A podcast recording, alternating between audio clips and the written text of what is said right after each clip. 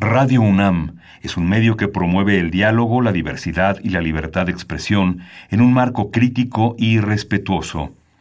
Los comentarios expresados a lo largo de su programación reflejan la opinión de quien los emite, mas no de la radiodifusora. Radio UNAM presenta Al compás de la letra. Al compás de la letra. Un programa conducido por María Ángeles Comezaña.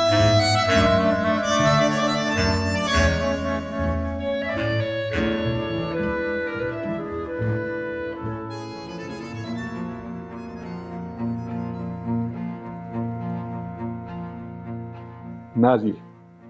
Soy nadie, hijo de nadie y de nadie padre.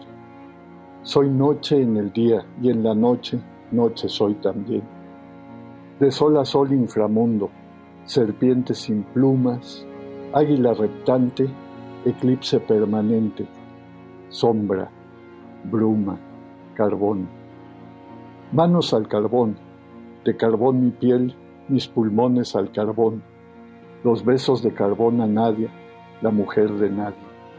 De carbón, el lápiz de mi hijo de nadie, quien aprende la N y la A de nadie, para escribir la noche en su cuaderno de inframundo. Carbón para quemar, para el acero carbón. Los trenes transatlánticos transportan toneladas de carbón atravesando los mares del desierto de Coahuila llevando mi carbón que es de otros a las fundidoras que braman fuego y a las chequeras de alguien, hijos, padres y esposas de alguien. Poderosas mis manos de nadie arrancan el carbón al inframundo para entregarlo a alguien. Enójense dioses o no se enojen, pero entonces lloren llantos de tristezas. Un día los ventiladores fallaron, otro que no hay guantes, Hoy funciona mal el elevador, mañana se tropezará la carretilla. Ayer los apuntalamientos resistieron casi vencidos, sudando temor. Nadie, nada digas, la puerta es grande y está abierta. Nadie, aquí no se obliga a nadie. ¿Quieres quedarte nadie o que otro nadie ocupe tu lugar? Huele a gas, huele a gas, el metano es mi dolor de cabeza. Huele a gas de carbón, a vaho del diablo. Huele a temor, mis pulmones lo respiran. Huele a gas, a gas huele desde ayer. Lo dijo Crescencia a su mujer de nadie, lo dijo Juan a nadie. Nadie atendió. Desde antier, desde hace una semana, desde siempre ha olido a gas. Mi nariz de nadie lo respira, mi boca de nadie lo saborea mis esperanzas de nadie lo mastican y lo temen. ¿Qué sueños se soñaron esa madrugada? Águila prestando plumas a aquella serpiente, serpiente emplumada volviendo a ser Dios, nadie internándose en las arboledas floridas para apartarse de la, a la tierra trepidante. Después de la medianoche, el cielo retumba y ruge el inframundo. El aire se incendia a las 2.30 de la madrugada. Solo entonces la noche se hace día por un destello. Las columnas se doblan, el florero de las esperanzas se rompe, las paredes se colapsan. Ahora, mientras las nubes abrigan a la luna de las miradas heridas, nadie sueña inútilmente los sueños de nadie. Soy nadie que se derrumba, soy fuego, soy tierra, Ardo, carbón mi piel y mis huesos, mi corazón carbón, mis manos carbón, carbón mis esperanzas y mis sueños. Soy nadie, más que nunca nadie. Hoy lo sé, no buscarán más y no recogerán mis huesos. Ausente yo, nadie llorará a solas con la muerte. Permaneceré enterrado, permaneceré carbón, permaneceré tierra permaneceré nadie. Soy pasta de conchos, soy nada, nadie.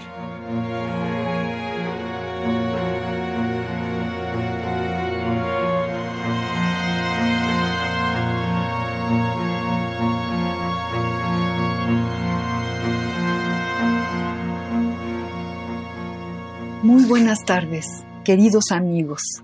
Qué gusto estar otro jueves con ustedes. Se nos estruja el corazón, valga esa palabra, al escuchar este poema de nuestro invitado de hoy. Antes que nada, gracias por estar nuevamente en Radio UNAM, por sintonizar el 96.1, eh, el, el momento en que Radio UNAM abre su ventana para la poesía y sus creadores. Le damos las gracias a Radio UNAM. Nos hace mucha falta la poesía y este es un programa para la poesía y para sus creadores. Es un programa que nos pone un espejo y nos simbra sobre la tierra. Y yo, bueno, saludo antes que nada a Mario Cepeda. Mario, querido, muchas gracias por estar esta tarde con nosotros. Es un placer, María Ángeles. Muchas gracias por la invitación. Y, y, gracias por empezar leyéndonos este poema que de verdad cuando pronuncias soy pasta de conchos, soy nada, nadie, después de lo que está pasando, después de, toda esta polémica, a sabiendas de que ahí están, de que ese nadie existe y está dentro de la tierra, es un, es un poema que nos pone la carne de gallina, es un poema además absolutamente verdadero, Mario, fuerte, tremendo, tremendo poema. Fue el 19 de febrero de 2006 a las 2.30 de la mañana que estalló eh, la mina de pasta de conchas allá en el municipio de Nueva Rosita, en Coahuila. Murieron 65 mineros y, como se sabe, eh, las decisiones de la empresa y las autoridades en su momento fue no buscarlos. No, fue dejarlos ahí, efectivamente. Así es. Y, y bueno, ahí está, ahí está ahora el alma puesta para, para reencontrarlos. Sí, afortunadamente ha habido cambios en la actitud. El nuevo gobierno está dispuesto a buscarlos y creo que ha logrado hasta acuerdos para que ya se estén iniciando esos trabajos, ¿no? Pues es magnífico poema, es un gusto tenerte aquí, queridos amigos. Déjenme saludar a quienes ya sé que están escuchándonos para, para hacer este enlace entre comunidad de poetas, de gente que ama la poesía. Esther Valdés, siempre decimos tienes que venir al programa. Ramiro Ruiz Durá, Pablo López, un abrazo grande, lleno de amor y de cariño a Pablo López, que escribe poesía y que seguro cada programa se pone a, se inspira y se pone a escribir a cena y a toda su familia que alrededor del programa se sientan y escuchan la poesía de nuestros invitados, a Mayolí, a Amalia Antolini, un beso enorme que se, se une a esta cofradía de gente que ama la poesía y que, y que la necesita como todos nosotros. Y bueno, mi querido Mario nos ha mandado una pequeña semblanza escrita por él, se las voy a leer para que empecemos a conocerlo, quienes no lo conocen, a saber de dónde viene este escritor, este, este poeta que nos acaba de, leer el poema Nadie como un homenaje a pasta de conchas y a la conciencia. Mario Cepeda dice, él, escribe él, padre de tres, abuelo de cuatro lindas, la vida me ha dado el privilegio de llegar a los 70 años. Siempre estoy pendiente de la luna. Estudié economía en la UNAM, lo cual me ha dado una perspectiva muy importante de lo que sucede en la sociedad y herramientas útiles para participar en los debates contemporáneos y ganarme la vida. Me encanta la música, escucharla, estudiarla, compartirla con amigos. Así aprendí a tocar algo de guitarra y de vez en cuando he compuesto algunas melodías. Soy de izquierda y apoyo decididamente el esfuerzo que hace el actual gobierno por dejar atrás la era de cinismo y corrupción que degradó la vida pública de México las últimas décadas. Esta es la semblanza que Mario escribe de sí mismo y yo se la agradezco muchísimo, Mario querido. Qué bárbaro. En, en qué poquitas palabras te unes a nosotros y nos dices quién eres. Es lo fundamental. Pero cuéntanos algo de tu trayectoria como escritor. ¿Cuándo empiezas a escribir? Cuando se te detona ahí en, la memoria, en el, en el, tiempo, en el momento, el lápiz y el papel para, para empezar a escribir lo que estás viviendo y a escribir tu poesía y, tu, y tus cuentos. Cuéntanos. Me animé a hacerlo con el formato de cuentos y poesía. Primero cuentos y ya después como poesía lírica. Pues ya más bien tarde tuve la fortuna de unirme al grupo de el Club de la Pluma de Ganso, que dirige nuestro queridísimo amigo Danton Chelén, y ahí escuchando a los demás eh, miembros del grupo que nos reunimos o nos reuníamos y esperamos volvernos a reunir una vez que termine la pandemia, todos los primeros sábados de cada mes. Y eh, tiene aspectos muy simpáticos esa reunión cada sesión en un desayuno se leen anónimamente cuentos y poemas de los que ahí están presentes y pues vienen las reacciones de los también asistentes y aprende uno mucho, ¿no? Y escucha sin saber a quién se refiere el, el público en general, los comentarios, las observaciones. Yo me animé a presentar algunos, los primeros pues no les fue muy bien, pero eh, si le pone a uno la meta, pues tengo que hacer lo que, les guste y que, que, aprecien lo que uno escribe, porque, porque sí te ajustan y te hacen ver tus errores. Entonces, eh, fue delicioso ir aprendiendo con ellos de esto hace unos seis años o siete, y es cuando formalmente me decidí a escribir, porque informalmente pues tengo escritos desde la secundaria, la prepa, eh, después en la universidad. Eh, como soy economista, como lo dije, pues es una disciplina en la que tienes que escribir mucho y, es, escribí mucho sobre temas y sigo escribiendo sobre temas de economía. Es otra forma de escribir, ¿no? Tienes que usar las estadísticas, las teorías, los conceptos, pero eh, es delicioso incursionar en, en, el cuento donde combinas ficción y realidad, haces lo que se te pega la gana procuras hacerlo bien, que sea interesante y la poesía pues que, que tratas de poner belleza en las palabras para describir sucesos reales y o imaginarios, ¿no? Y entonces pues puedes darle expresión a cosas que traes adentro y que, que, que percibes de afuera, ¿no? No, y a mí me parece muy importante que los economistas escriban poesía, lean poesía, otro país tendríamos si los economistas se internan en la maravilla, de en el horizonte eh, claro y espléndido de la, de la metáfora poética. Yo te aplaudo, Mario. Yo estuve mucho tiempo cerca de los economistas en la UNAM, en tu escuela específicamente, trabajando. Sí, lo sé. Y sí, les hace mucha falta la poesía, caray. Bueno, hay de, hay de colegas a colegas, ¿no? Hay colegas muy sensibles y que todo el tiempo escriben con el corazón. Así es. Y hay colegas que se olvidan. Se olvidan del corazón. Del corazón y, pues a veces se ciegan. Se van a los datos duros y un poco habría que ablandar un poco la concepción del mundo para poder interpretar datos duros. Y yo creo que la poesía es un vehículo magnífico. Yo no sé si estoy diciendo puras barbaridades, pero bueno, tú me, tú me, tú me dirás, mi querido Mario. No, pues ya ves que eso de datos duros siempre es muy discutible, ¿no?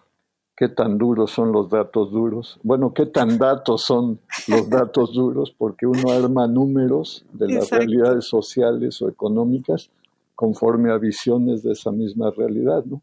puedes contar unas cosas, contarlas, numerarlas, o puedes contar y numerar otras cosas, ¿no?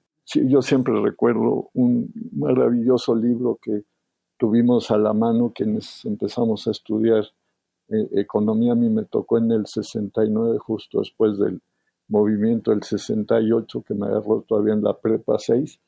Eh, había un librito escrito por eh, don Jesús Silva Herzog, el gran historiador y revolucionario mexicano que, que escribió y fundador de la escuela y del instituto.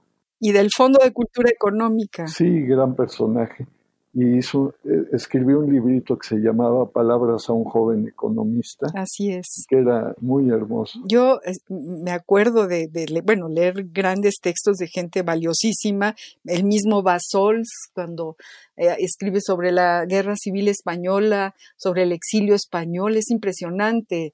Su pluma, su pluma llena, llena de símbolos, de metáforas. Eh, bueno, por supuesto, hay grandes plumas entre los economistas, pero yo creo que sí vendría bien un, baño de, poética en, algunas visiones económicas. Y, bueno, desde luego que, ha habido personajes extraordinarios en esa facultad de economía y entre ellos Basols y Silva Gersos, por, supuesto.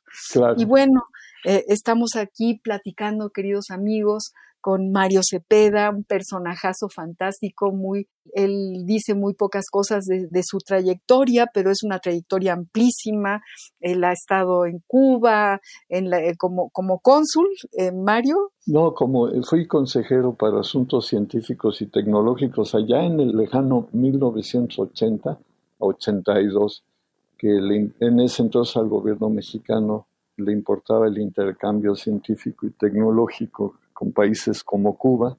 Y era muy interesante porque esos años hubo un gran intercambio en número de personas que vinieron de Cuba y que fueron de México hacia allá. Muchos técnicos, médicos, especialistas en agricultura tropical, en, azúcar, que iban y venían de ambos lados. Y se hizo un buen intercambio que me tocó presenciar y, de alguna manera tuve la fortuna de participar en ese acuerdo.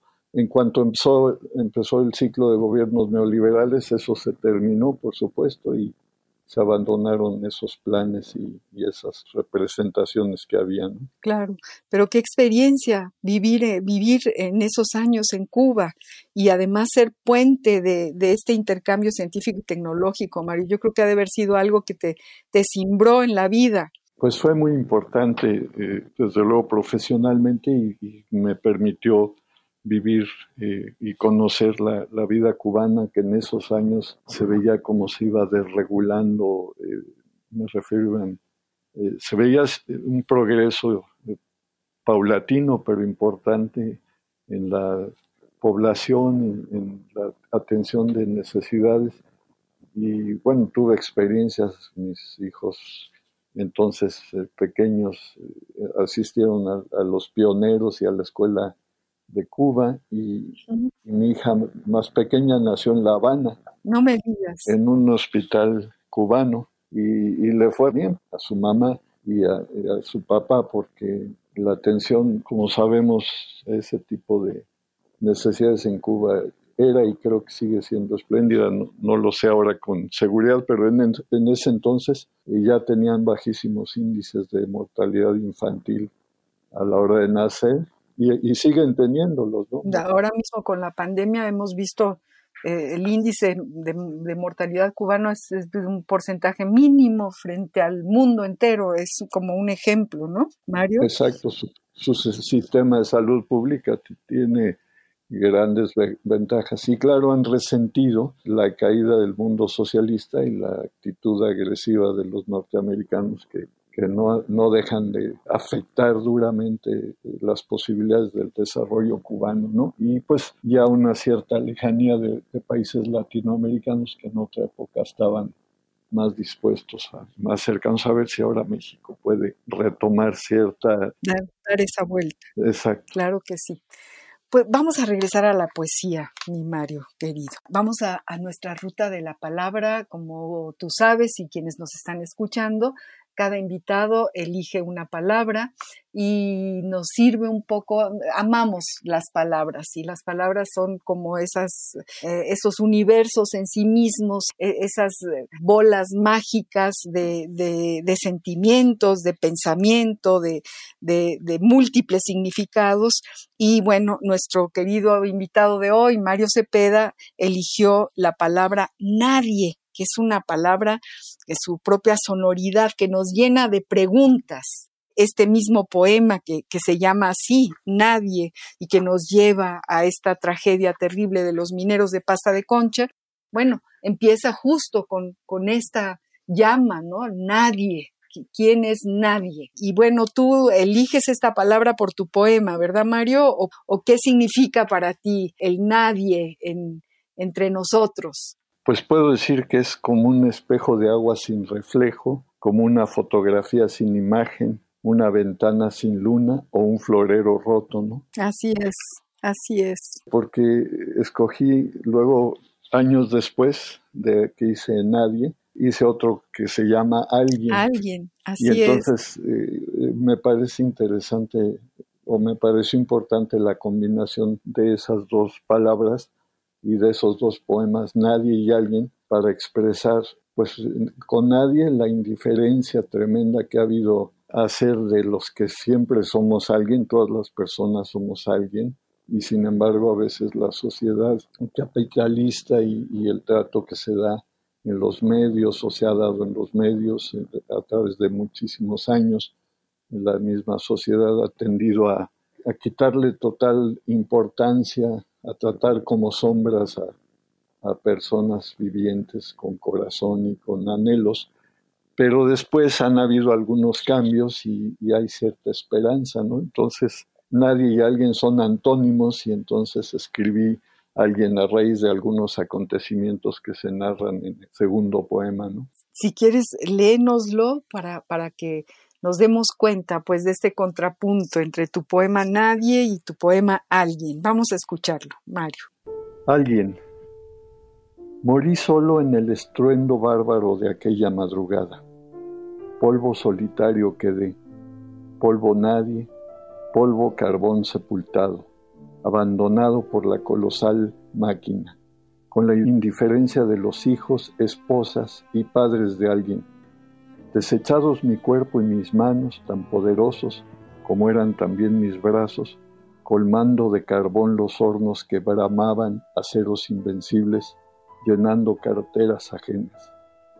He sido desde entonces recuerdo sin esperanza de Nadia, mi viuda de nadie, tumba sin sudario, ataúd sin difunto, padre sin cara de mi hijo huérfano de nadie ni siquiera yo reconozco mi expresión deslavada por los trece años de ausencia. Vasija de barro sin mortales despojos, espejo de agua sin reflejo, fotografía sin imagen, ventana sin luna, florero roto. Aunque, aunque siempre encendida, la velita centinela contra el olvido, último homenaje a nadie, emocionado, silencioso, casi resignado de Nadia, la viuda de nadie. Flama siempre viva porque alguna mano de otro nadie ha encendido un cabito después de otro y de otro y de otro. Para que si un día que fuese mejor que el de hoy, nadie encontrara el camino de vuelta, la venida de nadie, la gran vía de regreso de nadie. Y las voces sencillas, antes murmurando apenas, han dicho las palabras que de tanto pronunciadas horadaron distancias, silencios, indiferencias. Que los busquen, que los busquen. La imparable sentencia. ¿No será mucho pedir acaso que nos busquen, que nos encuentren?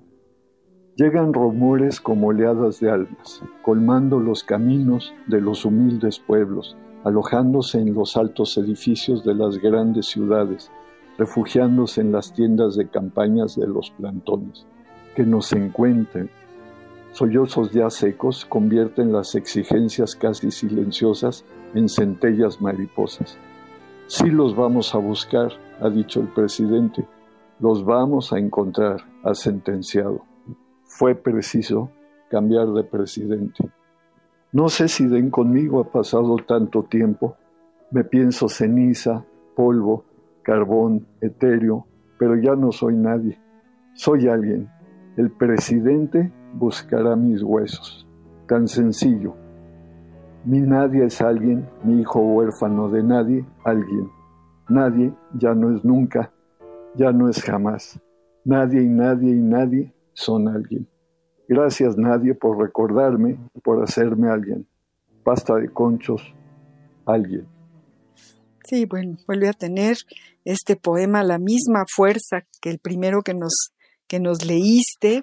y, bueno, nos, nos llena de, preguntas, se nos queda, se nos queda en la, en la, en la mente eh, un, escenario, tienes, eh, vas contando una historia al mismo tiempo que vas eh, enumerando con tu pluma, Mario, lo que significa este, este alguien, ¿no? el, el, dar a luz quizá algo que estaba ya borrado, esto tan bello que dices, vasija de barro sin mortales despojos, espejo de agua sin reflejo, fotografía sin imagen, ventana sin luna, florero roto. Esto me parece muy rescatable de tu poema, es así como, como una flecha que lo atraviesa completamente. Es un padrísimo poema mi querido Mario Cepeda. Estamos platicando con Mario Cepeda, este economista, escritor, que tiene muchas cosas que contarnos y estamos hablando de la palabra que él seleccionó para este programa, para nuestra ruta de la palabra. ¿Qué es esto? Este concepto es que ¿qué es nadie? por ahí alguien decía, prefiero eh, ser, no ser nadie que ser nadie. Eh, uno puede jugar con esta palabra de, de mil maneras.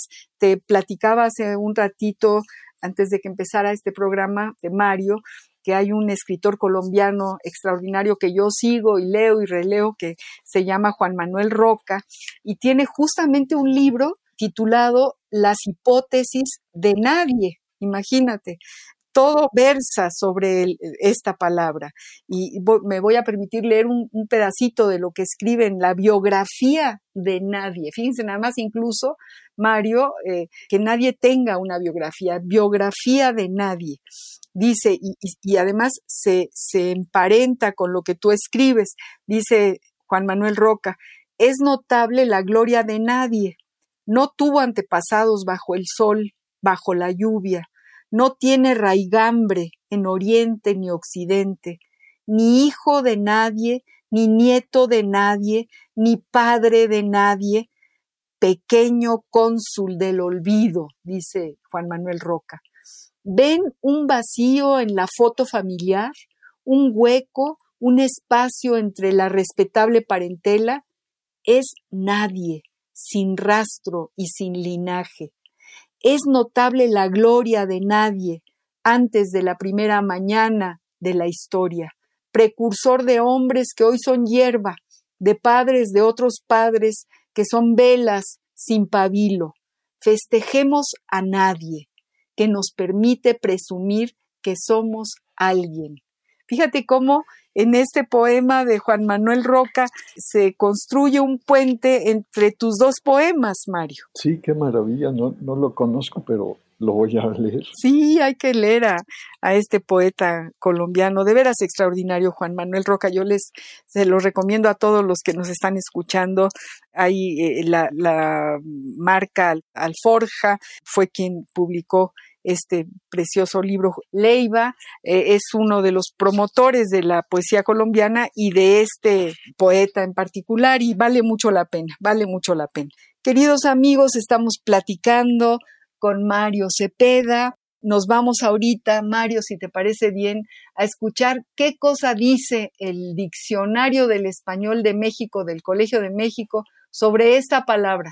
Y verás cómo también se tocan eh, fibras muy similares. Vamos a escuchar lo que, lo que dice el Diccionario del Español de México sobre la palabra nadie.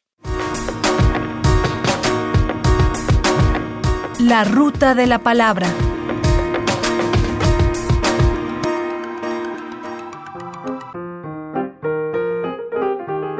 Nadie. Pronombre. 1. Ninguna persona. Nadie vino. Nadie vive.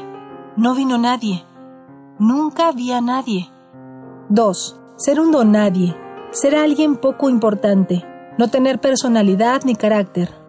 Alguien. Pronombre. 1. Quien sea, una o cualquier persona. Llama a alguien para que nos ayude. Alguien vino a buscarte. 2. Ser alguien. Ser una persona importante. Juan quiere llegar a ser alguien. Diccionario del Español de México del Colegio de México. La ruta de la palabra. ¿Cómo ves ser un don nadie? ¿Cómo ves esto que dice el diccionario?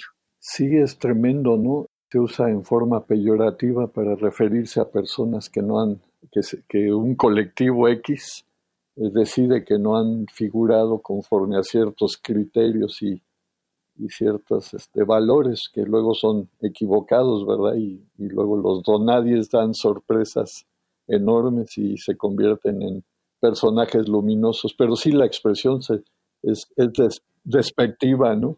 La expresión es totalmente ofensiva, ¿no? Ese es un don nadie. Es una cosa muy chistosa. Si nos ponemos a pensar, realmente es, es algo hasta cómico. Ese es un don nadie. ¿Qué cosa es eso? Un don nadie, me parece increíble es, ese, ese pronombre, ¿no?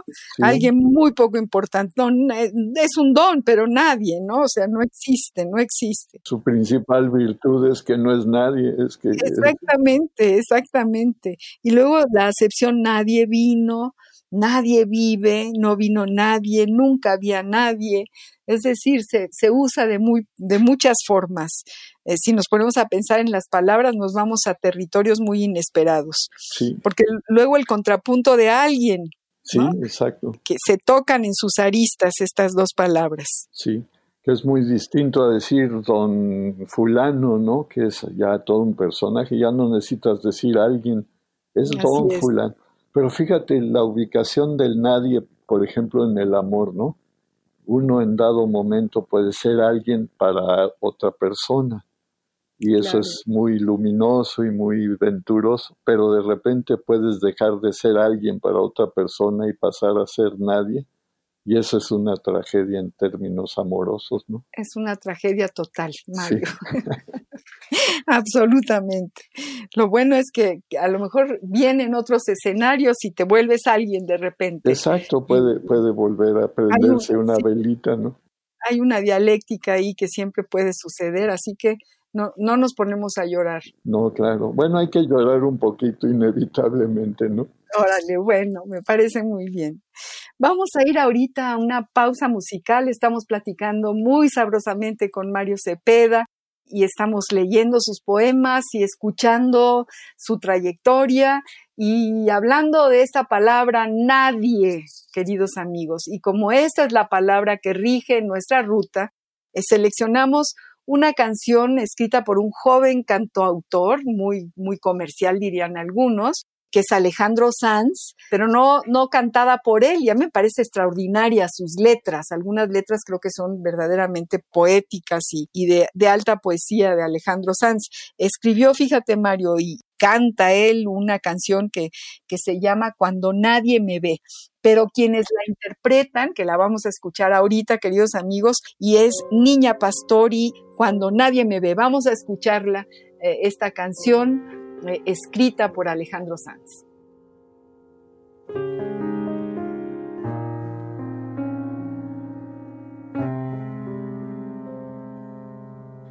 A veces me elevo, doy mil volteretas, a veces me encierro tras puertas abiertas a veces te cuento porque este silencio y es que a veces soy tuyo y a veces del viento. A veces de un hilo, a veces de un ciento. Hay veces en mi vida te juro que siento porque es tan difícil sentir como siento, sentir como siento que sea difícil.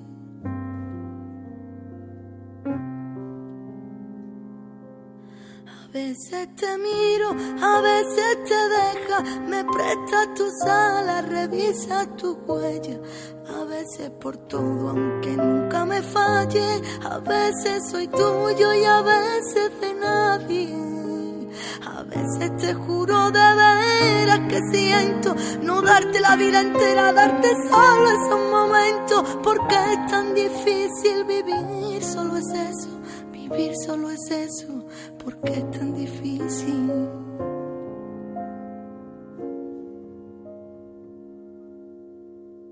Cuando nadie me ve, puedo ser o no sé. Cuando nadie me ve, pongo el mundo al revés cuando nadie me ve, no me limita la piel cuando nadie me ve. Puedo ser o no cuando nadie me ve.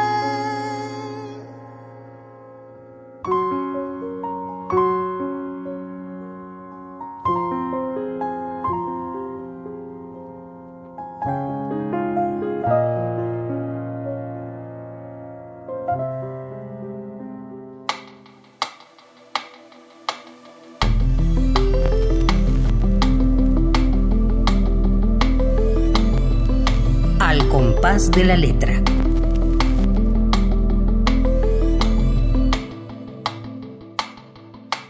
Bueno, pues cuando nadie me ve, puedo ser o no ser. ¿Cómo ves, Mario, esta canción fantástica de Alejandro Sanz? La dialéctica entre nadie y alguien, ¿verdad? Eh, ser o no ser, así de plano. E-, Eso es absoluto, ¿no? Puedo ser o no ser cuando nadie me ve.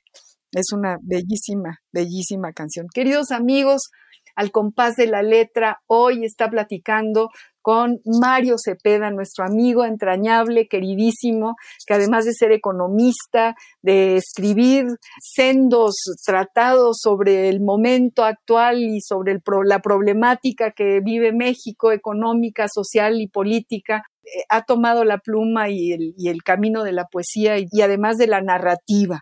Y es un narrador espléndido entre las cosas que, que tengo la suerte de tener aquí en mis manos, porque Mario me las, me las mandó. Tengo una, una narrativa preciosa que se llama Te veré en mis sueños. Qué cosa tan bonita, porque además une a la poesía con la narrativa. Es alguien que es un, un, cuento, un pequeñísimo cuento. Eh, eh, para leerlo en el radio a lo mejor es un poco largo, pero cuéntanos cómo, llegaste a, esta ficción, Mario? Pues es la historia de un escritor que está en la Ciudad de México ya en edad avanzada y remembrando una relación intensa y amorosa eh, con una Irene y entonces eh, él siente que, está haciendo esfuerzos para lograr plasmar en poemas eh, momentos muy memorables de, su romance, pero pues va avanzando la noche, está en su computadora escribiendo, hace una versión, otra versión, una tercera versión y no acaba de gustarle lo que escribe, las va modificando un poquito. Y en el radio está escuchando las noticias, el, evento se ubica en la gran crisis financiera de 2008-2009, cuando se han de acordar los, los radioescuchas que hubo muy fuertes manifestaciones en Nueva York, ahí en la Bolsa de Valores, eh, empezaron a aparecer los Ocupa eh, en forma más relevante, y evoca la presencia de Pete Seeger, un un cantautor, periodista norteamericano fabuloso, que era, era maravilloso, ¿no? Él, él, él tenía su banjo y cantaba música folclórica norteamericana, pero tenía su, su programa de televisión en esos años que se llamaba Rainbow Quest, en búsqueda del arco iris, y ahí invitaba con frecuencia a Bob Dylan, eh, invitaba a muy conocidos y también muy desconocidos bluseros. A John Baez. y a John Baez invitaba a bluseros eh, blancos, negros, y una vez cometió la audacia de invitar a un cantautor vietnamita que se llamaba Pan Dui, cuando justo estaba la, la invasión norteamericana, en, la agresión a Vietnam en sus momentos más álgidos, y lo hizo cantar en una sesión. Todavía se puede conseguir eso en, YouTube, en los programas de Peter Sieg. y entonces este, lo hizo cantar desde canciones eh, rurales vietnamitas hasta las más encendidas canciones antiintervencionistas. Bueno, evidentemente los, los racistas odiaban a Pete Seeger, ¿no? Sí, digo, yo, yo, yo me acuerdo y tengo las canciones de la Guerra Civil Española cantadas por Pete Seeger. Sí, exactamente. Es, es una joya, es una verdadera joya escucharlo, porque además era antiimperialista, antifascista, era un hombre absolutamente comprometido con su banjo, efectivamente, y, y ahí concertando gente maravillosa como Pitts, como John Baez y como Bob Dylan, etcétera, etcétera. Y, y, como este vietnamita, yo por ejemplo eso no lo recordaba. Y, y, en tu cuento, en la, en la narrativa que tú haces, que además haces algo muy bonito porque hay un narrador, que eres tú, que nos cuentas una historia, pero luego está el, el, protagonista de tu narración escribiendo un poema, entonces le das la voz y la palabra a, a, este protagonista. Y entonces logras un juego muy interesante en este cuento, Mario. Sí, muchas gracias. Y, y bueno, este, el contexto es la música que estoy oyendo en el radio, las canciones de Pete Seeger, y, y van sucediendo los acontecimientos, ya no narro el final por si alguien quiere leerlo, se llama... ¿Dónde, ¿dónde, dónde lo podemos encontrar? ¿Lo encontramos en, algún, en alguna página tuya de YouTube? ¿Lo te tienes en algún lugar publicado? Eh, dile a, nuestro, a, nosotros, cuéntanos, Mario. Si bueno, yo aquí lo tengo, pero para los radioescuchas. Creo que voy a tener que, que este, corregirme porque no está, bueno, está publicado en La Pluma de, del Ganso, que es este club en el que nos reunimos cada primer sábado de cada mes. Y, bueno, si, eh, la, pluma del ganso sí se consigue en, las librerías de Fonar, pero y en, pocos lugares desafortunadamente, algo en la Gandhi, en fin, pero pues no, no es fácil acceder, no lo tengo, no tengo una página con estos cuentos, algún día pienso hacerla. Fíjate que todos mis cuentos, que ya son 10 publicados, todos en la pluma del ganso, tienen como personaje a un Juan, entonces quizá quiera yo nombrar a este grupo de cuentos, historias de los Juanes. Y aquí el, escritor al que se refiere se llama Juan Urbano y, efectivamente sí, eh, bueno, igual no cuento el final. Eh, para el final, es, si yo si digo que es triste, casi lo cuento. bueno, si quieres cuenta. No, no, no, no, no lo contamos, no lo, lo dejamos ahí como colgado del, del misterio.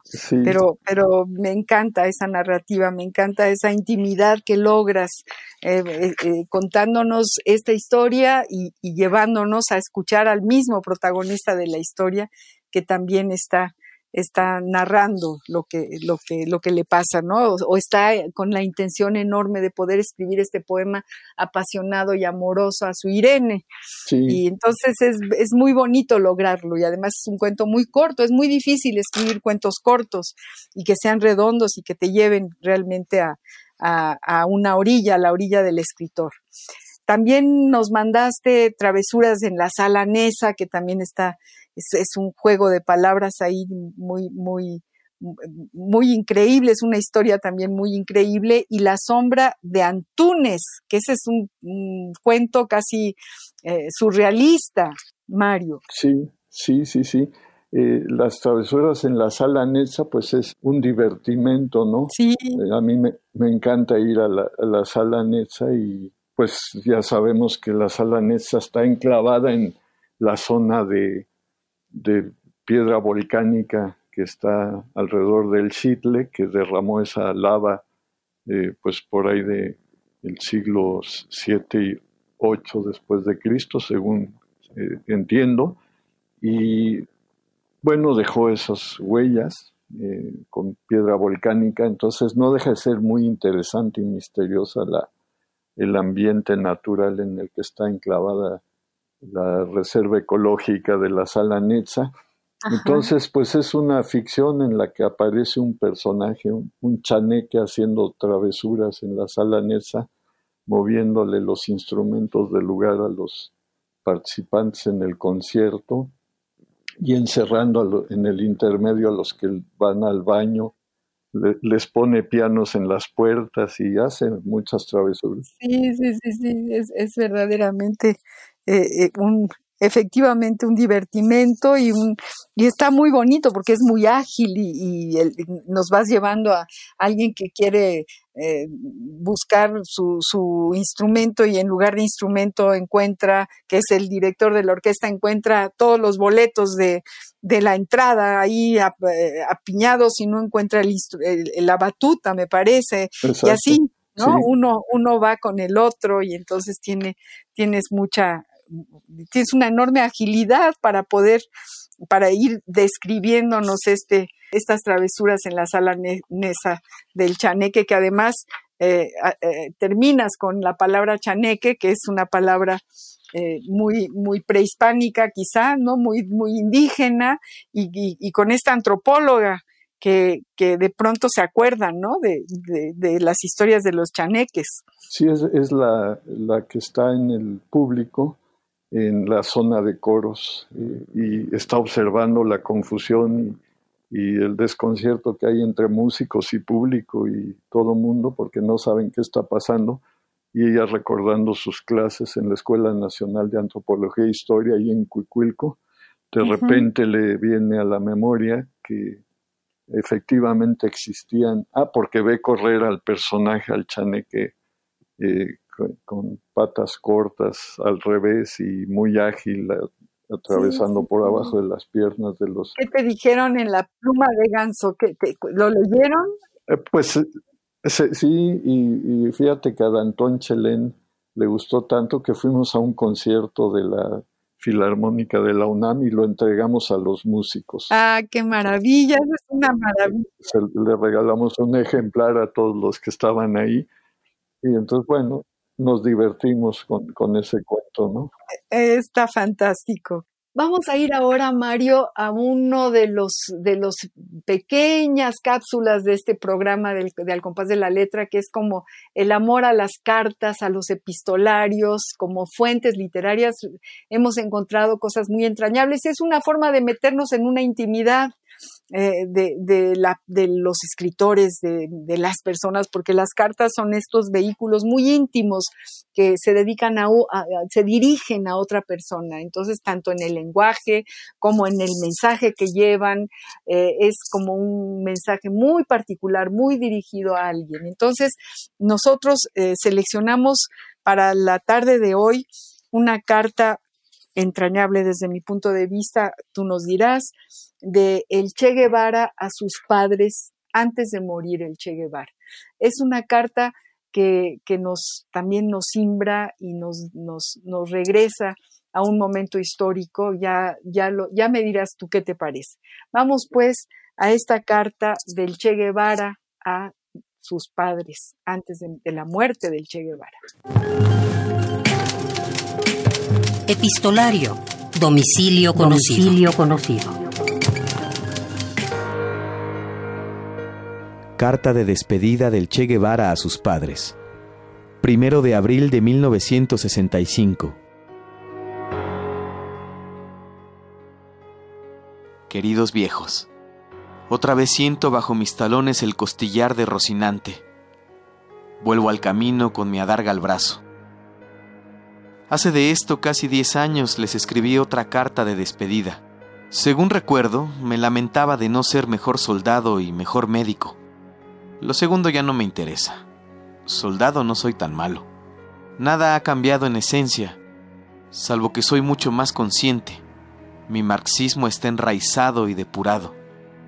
Creo en la lucha armada como única solución para los pueblos que luchan por liberarse, y soy consecuente con mis creencias.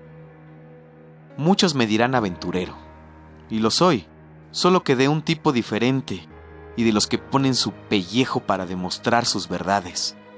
Puede ser que esta sea la definitiva. No lo busco, pero está dentro del cálculo lógico de probabilidades. Si es así, va un último abrazo. Los he querido mucho, solo que no he sabido expresar mi cariño. Soy extremadamente rígido en mis acciones y creo que a veces no me entendieron. No era fácil entenderme, por otra parte. Créanme, solamente, hoy. Ahora una voluntad que he pulido con delectación de artista sostendrá unas piernas flácidas y unos pulmones cansados. Lo haré. Acuérdense de vez en cuando de este pequeño condottieri del siglo XX.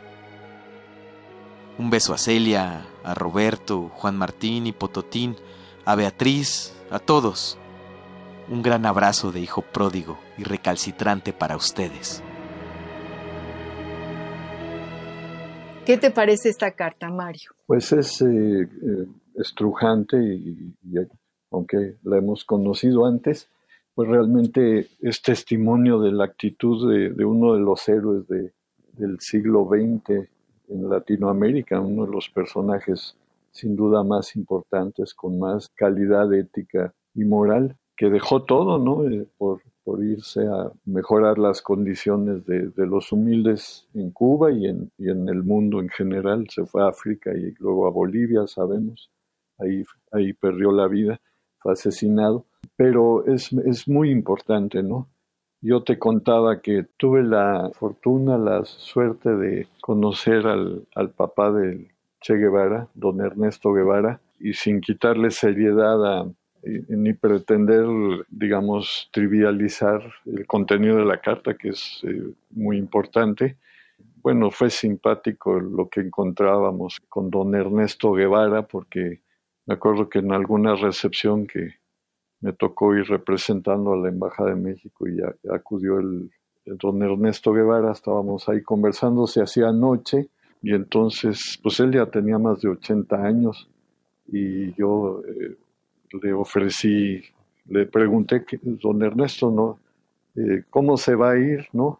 Y entonces él muy digno me voltea a ver y me dice, ¿qué? ¿Necesitas aventón? o sea, yo esperando ofrecerle solucionar su viaje a, a, su casa, que en La Habana pues no está muy distante de las cosas, ¿no? No, no se parece a la Ciudad de México él muy digno me contestó, ¿qué necesitas aventón? Eso está padrísimo. Entonces, bueno, ese fue una anécdota, ¿no? Luego ahí en las conversaciones, él me decía, no, bueno, pues ya sabes que aquí los niños dicen, seremos como el Che. Y él decía, bueno, si supieran cómo era el Che cuando tenía esa edad de 6, 7 años, dice, era un pícaro, era un pillo, ¿no? Lo decía amorosamente y, y este, con mucho respeto. Ah, qué bonito, qué, qué, qué, bonita anécdota, Mario, qué bueno que nos la cuentas, qué cosa tan linda. ¿Y cómo era? ¿Cómo era el papá del Che? Pues no era muy alto, era, era fuerte, se veía fuerte, eh, era agradable de trato, ¿no? Eh, de mente muy ágil, ¿no? ¿Era médico también? ¿Sería médico el papá del Che? Fíjate que no estoy 100% seguro, no, no me atrevo a asegurártelo no lo sé, me metes la duda, tendremos que, investigar, ¿no? Sí, sí, eh, No lo sé, fíjate, pero no necesitaba, era, pues era un personaje muy, muy activo, de, mente muy ágil, muy inteligente y sabía que representaba, ¿no? Así es. Era papá de uno de los símbolos del siglo XX en, América Latina. Absolutamente. Y en el mundo, de hecho, ¿no? Sí, absolutamente, en el mundo, totalmente. Qué cosa, ¿no? Me, me, emociona que nos cuentes esto. Estamos a punto de terminar nuestro programa, Mario. Se nos ha ido como agua rapidísimo y es una pena no seguir platicando contigo. Pero ¿por qué no nos lees otro poema para que no se nos vaya el tiempo tan sin tus poemas? Sí, eh, puedo leer uno que se llama El vuelo de las ganas, que es cortito. Qué bonito título, el título es fantástico. Fíjense bien, el vuelo de las ganas. Y este lo, escribí como eh, un holograma, es decir, le di la forma de un ave al poema, ¿no? Con, con las palabras, cortándolas arbitrariamente a como necesitaba la imagen. Y entonces, bueno, eh, dice lo siguiente. Guárdame otros besos, rebelde, que acompañar quisiera todavía el vuelo de tus ganas de que las cosas fueran diferentes. Como las manos del niño de los ojos resignados, vagando fatigadas por las banquetas de la ciudad, sobre las teclas del acordeón desvencijado, a cambio de monedas de imposible alivio a la historia de su infancia que no será como la indiferencia y superficialidad del éxito egoísta acomodado y disfrazado, pleno de buenos modales, tan dispuesto al banquete y al boato y al desprecio de la piedra tallada con sangre, tan cómplices de la tragedia que nos acontece a diario, como las desilusiones vividas en busca del amor verdadero, tanto corazón puesto y tanta herida, que la soledad acaba por ser entre las habitaciones la preferida. Rebelde, sé que no te rindes, que acabarás encontrando tu voz, que seguirás tocando de ternura tus resistencias. Sé que tus anhelantes pasos, dirigidos lejos de las verdades conocidas, los colibríes guíen tu camino, encuentres la turquesa y el maíz, voces sabias te acompañen y personas cariñosas. Si puedes, rebelde, guárdame otros besos, tu andar femenino, tu simpleza de niña y tu dureza de mujer. Ay, qué poema tan bello, qué poema. Rebelde, sé que no te rindes, que acabarás encontrando tu voz, que seguirás tocando de ternura tus resistencias, sé de tus anhelantes pasos dirigidos lejos de las veredas conocidas, los colibríes guíen tu camino. Qué bello poema, Mario. Ay, gracias, María Ángeles. Pues es lo que hace eh, la dialéctica del amor, ¿no? Lo hace a uno descubrir cosas que uno no sabe que tiene. Así es, y que resulta que sí, que están ahí, y gracias al otro, a, a, estar en el otro, a vernos en el otro, lo, lo descubrimos. Así es. Qué gusto oírte, Mario, qué gusto que hayas estado en este programa y estamos terminando el, el, programa, nos queda un minuto que lo utilizo primero que nada de veras para agradecerte, para, para decirles a todos los que nos están escuchando que no, nos da mucho gusto tenerlo cerca, nos da mucho gusto que la poesía siga su ritmo semana tras semana en Radio UNAM.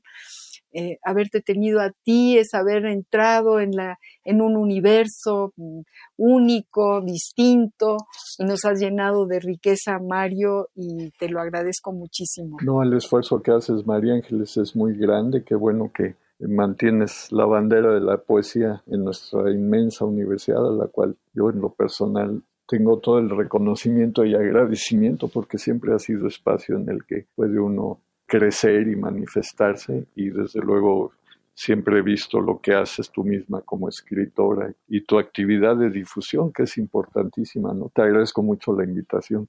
No, yo te lo agradezco a ti, le agradezco a Ivonne Gallardo, nuestra productora, que es la artífice de, que este programa se pueda eh, realizar. Gracias, Ivonne.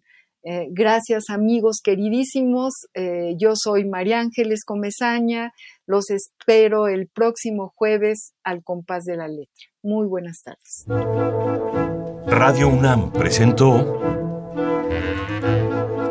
Al compás de la letra. Al compás de la letra. Un programa conducido por María Ángeles Comezaña.